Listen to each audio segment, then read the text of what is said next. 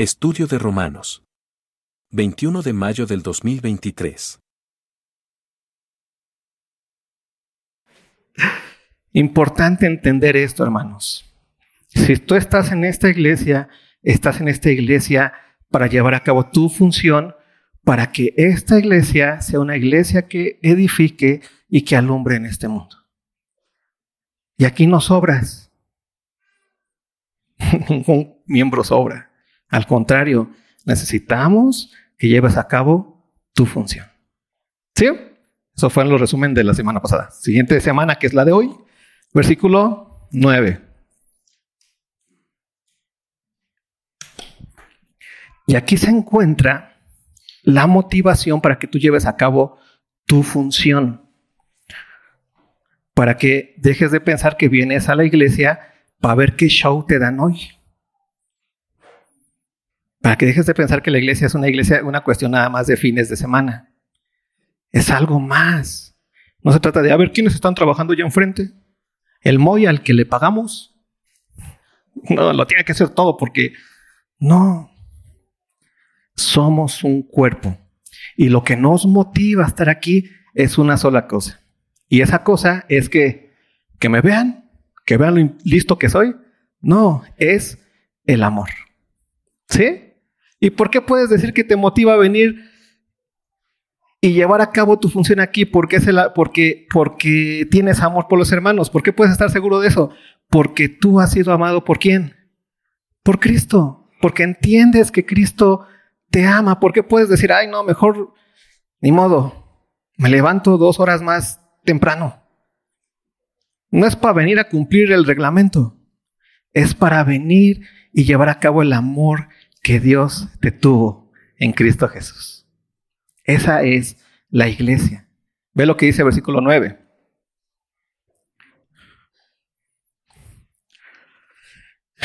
El amor sea sin fingimiento.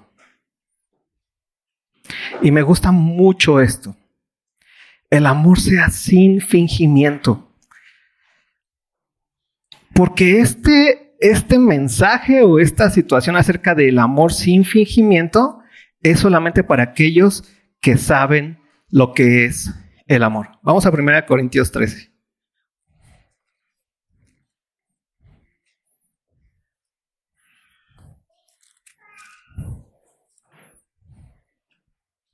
Acá hay más asientos, ¿eh? No, no, no muerdo. Sí escupo, pero ya me hice como metro y medio para atrás.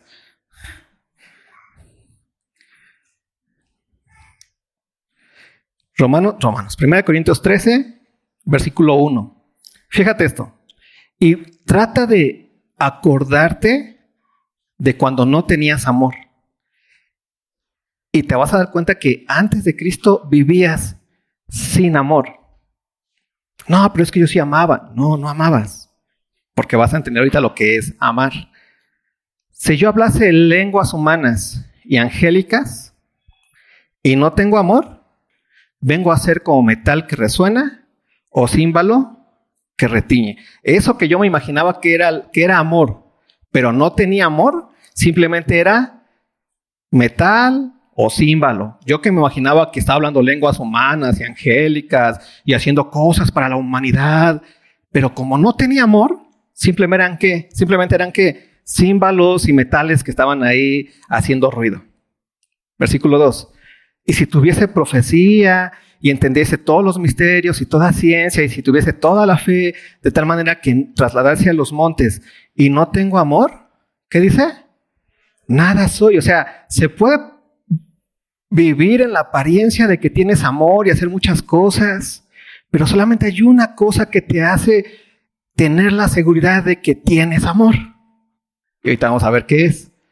Versículo 3 y si repartiese todos mis bienes para dar de comer a los pobres, y si entregase mi cuerpo para ser quemado y no tengo amor, ¿qué dice? De nada me sirve. Entonces parece que podemos hacer muchas cosas que el mundo dice que es amor y que wow, qué bonito, qué padre, este, es humanismo, lo que quieras. Pero la condición para que eso sea relevante delante de Dios es que tengas amor. Y el problema es que se pueden hacer esas cosas sin amor. La respuesta es sí, pero ahora hay que entender qué es el amor. Y vamos al versículo 4. El amor es sufrido. Es benigno. El amor no tiene envidia. El amor no es, no sé, ¿alguna vez tú has hecho esto? ¿Te has envanecido? ¿Has tenido envidia? ¿Te has jactado? ¿Alguna vez lo has hecho? ¿Alguna vez en el momento en el que estás sintiendo el sufrimiento dices, no, no, no, ya me voy? Aquí no, porque yo me tengo que cuidar primero a mí mismo y después a los demás. Ahí vamos. Y, y nos comienza a dejar lejos de lo que nosotros podemos pensar que es producir amor y nos comienza a voltear la mirada hacia el único que puede hacer esto. ¿Quién sí vivió así? Es sufrido, es benigno, eh, no tiene envidia. Luego dice, no se envanece, no es jactancioso, no hace nada indebido, no busca lo suyo, no se irrita, no guarda rencor, no se goza de la injusticia, mas se goza de la verdad, todo lo sufre, todo lo cree, todo lo espera, todo lo soporta. El amor nunca deja de ser. Y ahí es donde entra el concepto de amor de Dios. En Juan nos dice que Dios es amor. Y el que está en Dios está que en amor. ¿Te das cuenta? El amor, por lo tanto, no es una emoción, ¿no? No es una decisión, es una persona. ¿Y quién es esa persona? Es Dios. ¿Y quién lo manifestó? Cristo Jesús. Y nosotros estando en Cristo Jesús ya no vivimos nosotros, sino vive quién? Cristo en nosotros y por lo tanto estamos en qué? En amor. Podemos amar de una forma divina. Podemos ser capaces de decir con toda seguridad, yo tengo amor. Aunque la lucha que tenemos en este mundo todo el tiempo nos hace dudar de que tengamos amor, ¿no? Es que ya me enojé con el poli. Se pasa de lanza. ¿Gaby Pon? o esto o aquello, todas las injusticias que te pasan y tú dices, oh. pero tú primero necesitas entender que estás en amor y que tienes amor porque estás en quién? En Cristo Jesús. Y esa es tu condición completa como ser humano.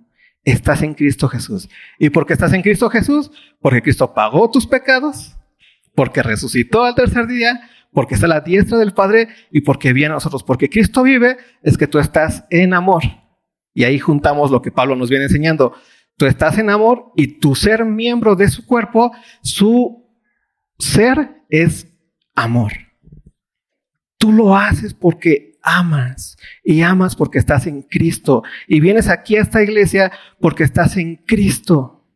Y estás madurando y quieres escuchar la palabra de Dios porque Dios te quiere madurar para edificación de el cuerpo de Cristo.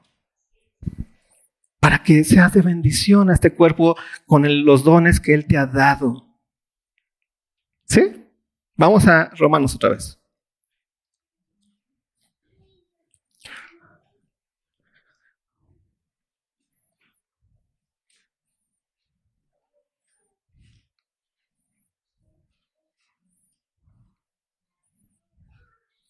Aunque hayas venido refunfuñando y sin ganas de estar como nos pasa a todos.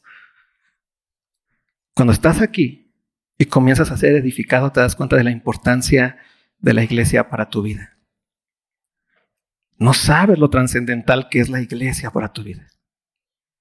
Y la iglesia no es una institución. La iglesia son estos miembros, este cuerpo. Es el hermano que está aquí enfrente de mí, el hermano al que a veces lo hago enojar un poquito o un mucho y a veces me hace enojar un montón o un poquito. Pero nos necesitamos. En verdad que nos necesitamos. No existe el cristiano llanero solitario. Existe la iglesia. ¿Sí? Por eso el fundamento es el amor. El amor sea sin, sin fingimiento y aquí está, aborreced lo malo Seguid, ¿qué dice? lo bueno. Y esto es una de las cosas más hermosas de la iglesia, que en la iglesia tú tienes la capacidad hermosa de aborrecer lo malo y de anhelar lo bueno y de seguir lo bueno. ¿Qué es lo malo? Que estemos todos peleados. ¿Qué es lo bueno? Que nos reconciliemos. No podemos eh, evitar pelearnos, pero sí podemos evitar no vivir peleados. ¿Te das cuenta de la diferencia? Eso es muy importante porque tenemos el poder de aborrecer lo malo y de seguir lo bueno. Y ve lo que sigue diciendo. Amaos los unos a, a los otros con amor fraternal. En cuanto a honra, prefiriéndonos los unos a los otros. En lo que se requiere diligencia, no perezosos, fervientes en espíritu, sirviendo al Señor, gozosos en la esperanza, sufridos en la tribulación, constantes en la oración, compartiendo para las necesidades de los santos, practicando la hospitalidad. ¿Se te das cuenta de cómo funciona nuestro cuerpo por dentro? ¿Qué es lo que une estas coyunturas de cada miembro? Y nosotros los une, pues, estas cositas, ¿no? Las coyunturas. Aquí se acaba la mano, aquí empieza el antebrazo, el codito y todo lo que se va uniendo. En el cuerpo de Cristo lo que nos une es el amor. Pero el amor no, en tanto que no es un sentimiento y no es una decisión, sino es tu identidad, es una persona, es Cristo, y tú estás en Cristo Jesús, entonces es tu forma de vivir. Por eso es importante que aborrezcamos lo malo, que sigamos lo bueno, que nos eh, tengamos amor fraternal, que tengamos honra los unos por los otros, eh, que seamos diligentes en lo que tenemos que hacer en la iglesia. Dice, diligentes, no perezosos. Dice, ¿por qué? Porque cada vez que una iglesia es perezosa, ¿qué está pasando? ¿Alguna vez has visto a alguien perezoso? Así que le dices, oye, haz esto. Ay, no.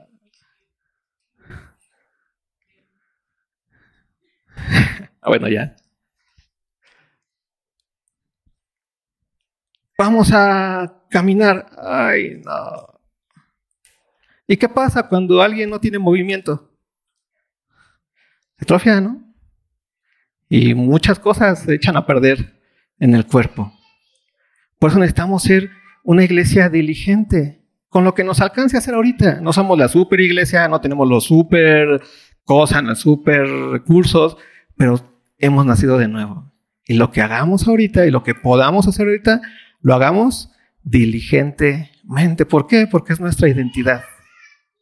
Así que cuando tú vienes, vienes y eso que causa en la iglesia, vienes diligentemente, vamos a tener nuestra clase o vamos a hacer aquello, o vamos a tener nuestra conferencia de mujeres o vamos a tener nuestra de hombres o vamos a tener lo que vaya a ver, vienes y eso causa que el cuerpo de Cristo esté en qué?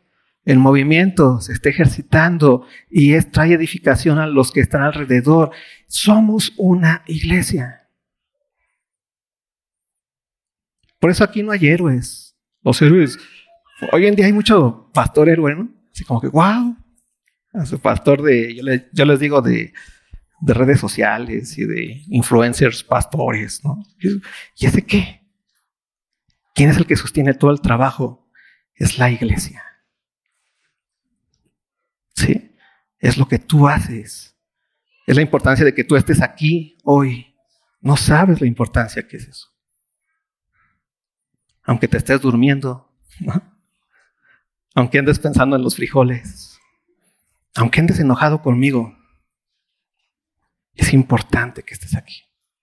Porque lo, lo que va a ocurrir aquí es Dios hablándonos otra vez y madurándonos y llevándonos a dónde? Al amor fraternal. Eso es bello. Y ve lo que sigue diciendo. Cuando estamos ya en el amor fraternal, eh, fervientes en espíritu, sirviendo a dónde? ¿Sirviendo a quién? Al Señor.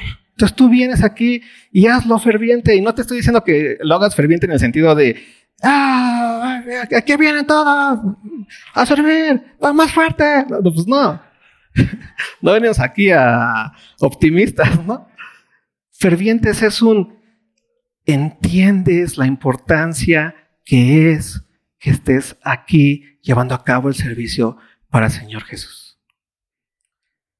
¿Por qué? Porque es llevar a cabo lo que Dios en este mundo quiere mostrar aún en este mundo que es obscuridad absoluta. Y nosotros somos lumbreras, y nosotros somos luz. ¿Ves lo que sigue diciendo? Gozosos en dónde? La esperanza. ¿Cuál es la esperanza de la iglesia? Cristo viene. ¿Sabes? Cristo viene. Nosotros tenemos ese gozo diario de la esperanza. Luego, ¿qué más dice? Sufridos en dónde? En la tribulación. Me gusta la parte de sufridos, es como pacientes dentro del sufrimiento, ¿no? Es como no desesperados cuando estás pasando por una situación complicada. Eso es una persona sufrida, ¿no? Una persona que aún dentro de la complicación, aún dentro de la situación difícil, no desespera. Eso es sufrido, por decirlo así. Y la iglesia es eso. Porque la iglesia va a pasar por situaciones difíciles. Pero una iglesia que desespera es una iglesia que no ha entendido bien cuál es su lugar ni quiénes son.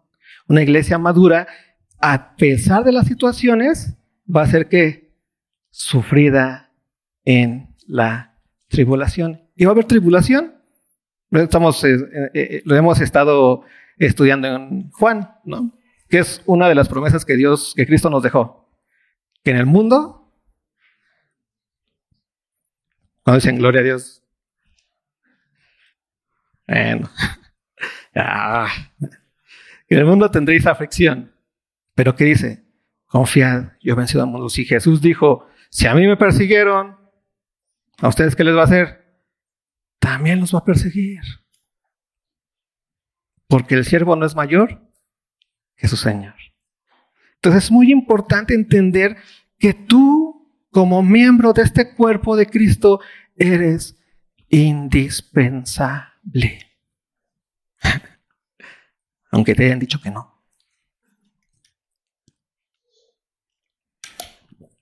Porque si eres pie y no estás funcionando en amor, este cuerpo va a andar cojito. Porque si eres ojo y no estás funcionando en amor, este cuerpo va a andar qué? Tuerto.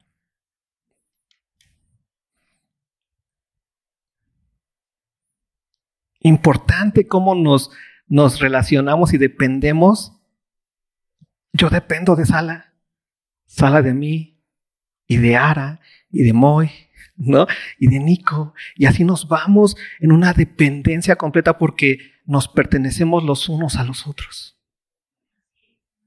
Es una realidad hermosa. Por eso el amor entre nosotros es básico y es indispensable, porque tú no has visto tus manos peleadas, ¿o sí? Al contrario, cuando, cuando un dedo le viene la tribulación, ¿qué hace la mano? Ah, se machucó. ¿no? Y acá, y luego la boca. Porque ¿dónde siente todo? Pues en todos lados, en el cuerpo. El cuerpo es algo armonioso y está junto y está unido y es uno. Pero nosotros, nuestra unidad nos las da el amor, que es estar en quién? En Cristo Jesús. Por eso es importantísimo que nosotros siempre entendamos que aquí nos vamos a enojar. Pues sí. El chay hace cosas raras. Sí, yo lo acepto. Pero también necesitamos entender que tenemos el poder de perdonarnos y de reconciliarnos. Porque somos qué? ¿Bien buena onda? No, porque somos un cuerpo. Y un cuerpo nunca anda enojado consigo mismo. Órale, ojo, ¿para qué andas haciendo esas cosas? Se anda pegando, no, cálmate. Y tú andas ahí como mediando. No existe. Es locura. Nosotros somos un cuerpo en Cristo y tenemos amor los unos por los otros. Ve lo que sigue diciendo para ir entendiendo la importancia de ser uno.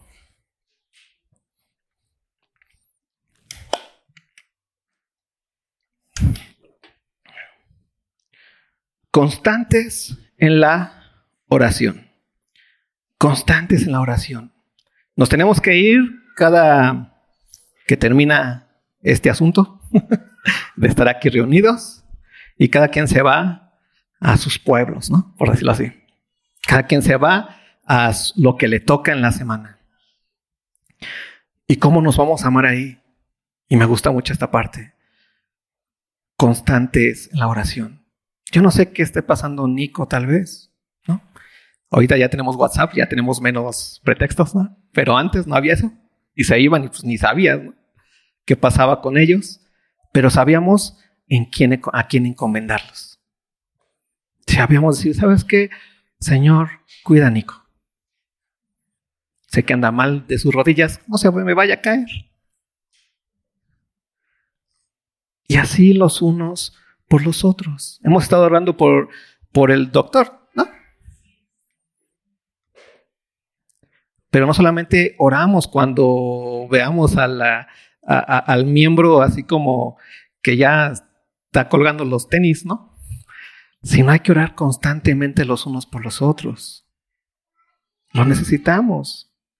Muy necesita que estemos orando por él, pero no por ser el pastor, sino por ser miembro de este cuerpo. Así como yo lo necesito, así como tú lo necesitas. Porque eso es que los miembros estemos relacionándonos en amor. Y es acordarte todos los días que tú eres miembro de un cuerpo, que no eres cristiano solo y que no existe ese cristiano solito. A mí no me interesa la iglesia. Si te has encontrado esos hermanos inmaduros que necesitan que entender que son miembros, son iglesia, que aunque no quieras, ahí estás.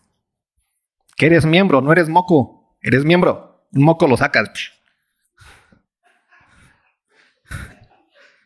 Eres miembro de, de este cuerpo. Eres órgano. ¿Sí? ¿Por qué es importante esto? Ve lo que sigue diciendo constantes en la, oración, compartiendo para las necesidades de los santos.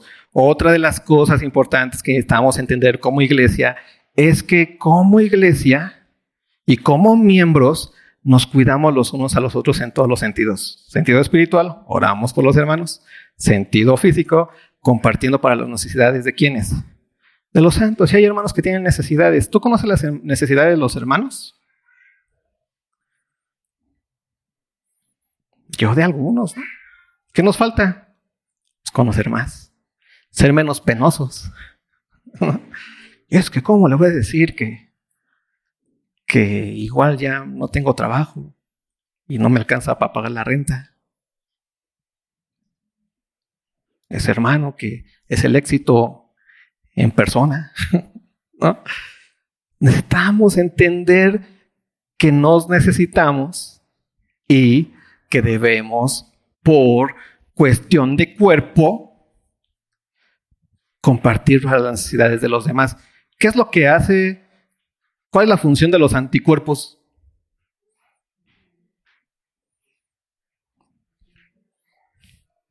Es el organismo, ¿no? ¿Qué hace cuando viene, entra algo que no es así como del órgano, del organismo?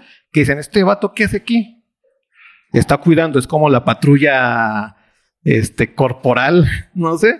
Así que a ver tus papeles, mijo, ¿no? Y eso es lo que necesitamos aprender nosotros, estar en cuidado los unos de los otros. Verdad, es importantísimo. A veces me pongo a pensar, digo, qué complicado es poder enseñar esto, pero lo necesitamos porque estamos bien acostumbrados a ser cristianos solitarios. No sé quién nos enseñó.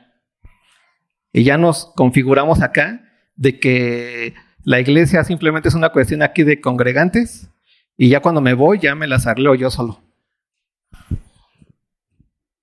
O sea, él no tiene la obligación de mí ni yo de él. O sea, pues lo más que hago es orar. Pero no estamos entendiendo que nuestra identidad en Cristo no es en soledad. Nacimos de nuevos como miembros de un cuerpo. Y por más que te quieras zafar del cuerpo de Cristo, no puedes si es que has nacido de nuevo. ¿Sí? Esto es básico. Es básico. Y algo así, ve lo, que termina diciendo, practicando la hospitalidad. Y algo así, en el versículo 14, es importante porque es cuando la iglesia está fuerte, está poderosa, está, tiene un buen estado físico para combatir con el verdadero enemigo que es donde? Allá afuera. Allá afuera es el verdadero problema. Y muchas veces no pasamos de aquí adentro. Cuando ya tenemos el poder de estar sanos acá por el amor que tenemos en Cristo Jesús, se nos olvida que hay que estar sanos para poder realmente vivir como lumbreras en este mundo, en un mundo oscuro, para poder amar a los que no conocen de Cristo, para poder llevar las buenas nuevas. ¿Sí? Y ve lo que dice, versículo 14, bendecid a quienes, a los que os persiguen, bendecid y no maldigáis. Y esto es para una iglesia que es capaz de bendecirse dentro, de no perseguirse dentro, de no odiarse dentro, sino de amarse. Y si, o sea, si no puedes amar, o sea, si tu cuerpo está así, pues ¿cómo vas a querer ser luz allá? ¿Cómo si no puedes bendecir hacia adentro, se puede decir así? ¿Cómo vas a bendecir a los que te persiguen? Si no eres capaz de amar a los que te aman. Pero es que se ve como que no me ama ese porque me dijo cosas bien feas. Te ama porque está en Cristo. O sea, ¿en qué otro mejor lugar puedes tú ser esa? Cinco minutos ya me están diciendo ahí. Ya me, me desconcentraste. ¿En qué otro lugar puede ser eso? Molesto. y es real. Podemos hacerlo aquí donde yo sé que me puedo enojar, pero estoy cayendo en brazos que me aman. ¿Sabes? En brazos que pueden soportarme, en brazos que pueden cargarme y en brazos que me van a cuidar. ¿En qué otro lugar otro puede serlo así? Sino en la iglesia del Cristo, en su cuerpo tenemos ese hermoso privilegio de vivir ya en Cristo.